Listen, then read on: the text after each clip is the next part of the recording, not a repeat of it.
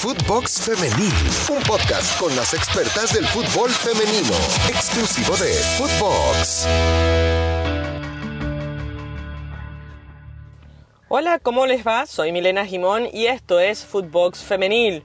Bueno, esta semana conocimos un hecho de agresión contra la jugadora Keira Hamraoui, centrocampista del PSG, que presuntamente habría sido atacada por dos delincuentes contratados por una compañera de equipo.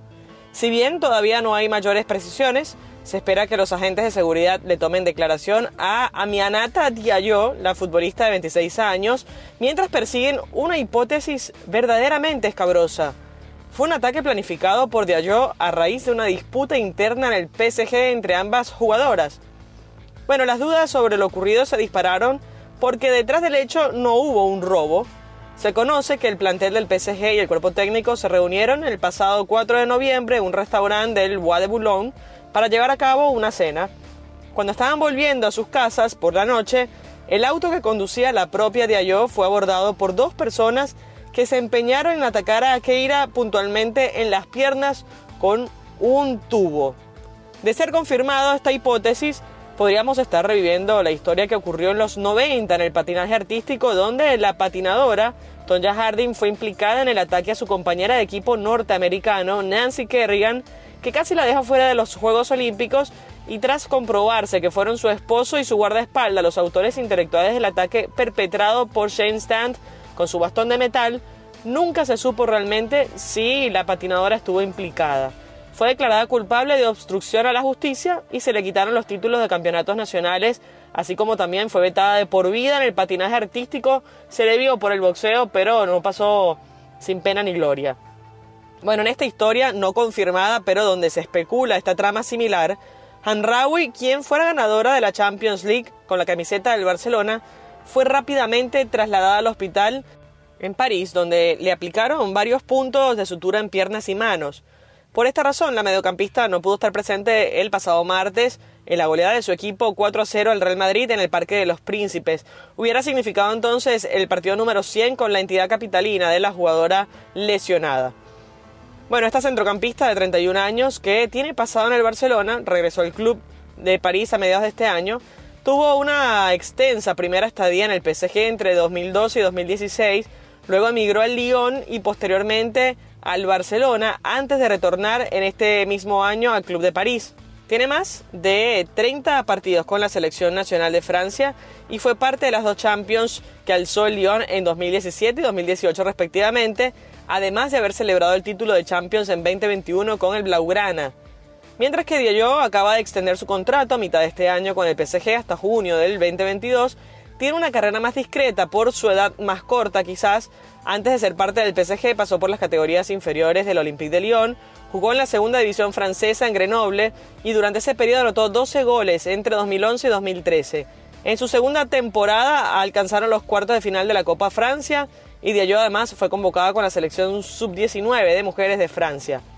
En el 2013 ingresó al Arras de la primera división francesa donde participó en 19 partidos y debido a su buen juego con el balón, Aminata Diallo fue contratada por el PSG en el 2016. Hizo su debut con este equipo en la Liga de Campeones y además pudo llegar a la final pero perdieron frente al Lyon. En la temporada 2018-2019 hizo su debut de forma habitual en la selección absoluta y el 2 de enero de 2021 fue cedida al Atlético de Madrid de España, donde debutó en la Supercopa y quedaron campeonas de ese torneo, además que tuvo como compañera Deina Castellanos, la venezolana. Tras una lesión no volvió a jugar por varios partidos y volvió al PSG donde continúa hasta la fecha, incluso ya mencionábamos que fue renovado su contrato hasta el año que viene. Según informó el diario francés L'Equipe, Diallo quedó bajo custodia policial la madrugada del 10 de noviembre tras ser detenida en su vivienda ubicada en Manly-le-Roi. Se le acusa de ser presuntamente la autora de un violento ataque contra Hamraoui. Una de las hipótesis que se han dado a conocer es que ambas disputan eh, un lugar en la lista del PSG en la misma posición y además para ser elegida también por la entrenadora de la selección de Francia, Corinne Diacon, para la Copa del Mundo de Australia-Nueva Zelanda 2023. El pasado mes de octubre, la DT convocó de urgencia a Diallo ante una lesión de Hanraoui para jugar frente a Estonia y Kazajistán, aunque no vería minutos, pero en definitiva significó la convocatoria por la jugadora a la que presuntamente habría eh, asaltado. La versión del equipo del PSG de Francia tras conocer los hechos fue un comunicado sobre la situación de sus dos jugadoras.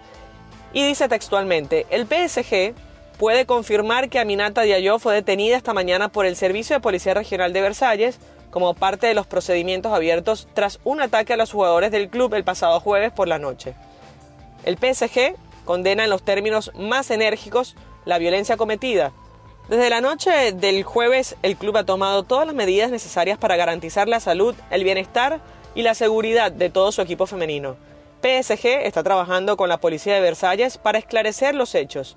El club está prestando mucha atención al progreso de los procedimientos y estudiará qué hacer al respecto. Veremos qué ocurre entonces con la investigación. Evidentemente, esta sospecha sale de algunas declaraciones que justamente la policía ha ido recabando, pero veremos en qué termina entonces la investigación, si tuvo algo que ver yo con este ataque a su compañera de equipo. Nosotros estaremos siguiendo todos los detalles e información acerca de este acontecimiento. Por lo pronto, sigan eh, pegados a acá Footbox Femenil, porque todos los días traemos noticias del mundo del balompié femenino. Soy Milena Jimón y nos reencontramos en otra oportunidad. Footbox Femenil, podcast exclusivo de Footbox.